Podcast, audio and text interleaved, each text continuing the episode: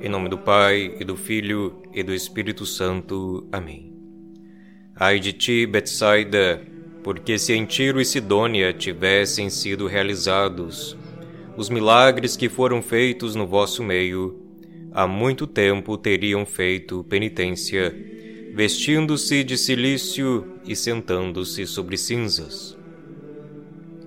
Estas são as palavras que o Senhor nos dirige no Evangelho de hoje da Santa Missa, neste 1 de outubro de 2021, dia de Santa Teresinha do Menino Jesus. O Senhor lamenta por aqueles que, tendo tido a graça e a oportunidade de ouvir o anúncio da boa nova de Deus, foram-lhe, no entanto, indiferentes, ou até mesmo, no pior dos casos, contrários à mensagem da salvação em Cristo Jesus. O Evangelho é uma mensagem, é um anúncio, o qual, por sua natureza mesma de ser boa notícia, demanda ser ouvida, escutada, acolhida. A escuta do Evangelho tem vários níveis. Algumas parábolas de Jesus nos falam sobre estes níveis de escuta, por exemplo, como na parábola das sementes que são semeadas em vários tipos de terreno. Há, portanto, vários níveis de escuta. Há a escuta com os ouvidos físicos, a mais fundamental e necessária.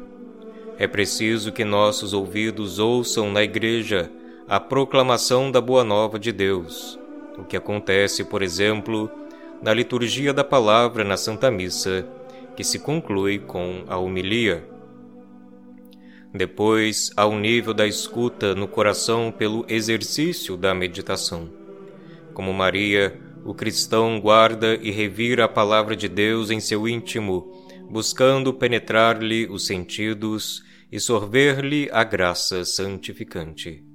Há também o um nível da escuta na vida, quando a palavra de Deus acontece em nós, nos fortifica e nos impulsiona fazendo de nós aquela carta de Cristo para o mundo e para nós mesmos.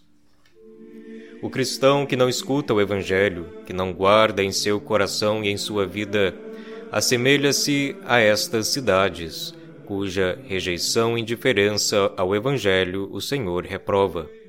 O evento de Deus, a proclamação do Evangelho, acontece nelas, mas elas não ouvem e sucumbem às promessas vãs e ilusórias de um mundo sem Deus e sem amor. Santa Teresinha soube ouvir o Evangelho, que ecoando na igreja encontrou abrigo em seu coração e em sua vida. Seja ela um sinal vivo para a nossa conversão.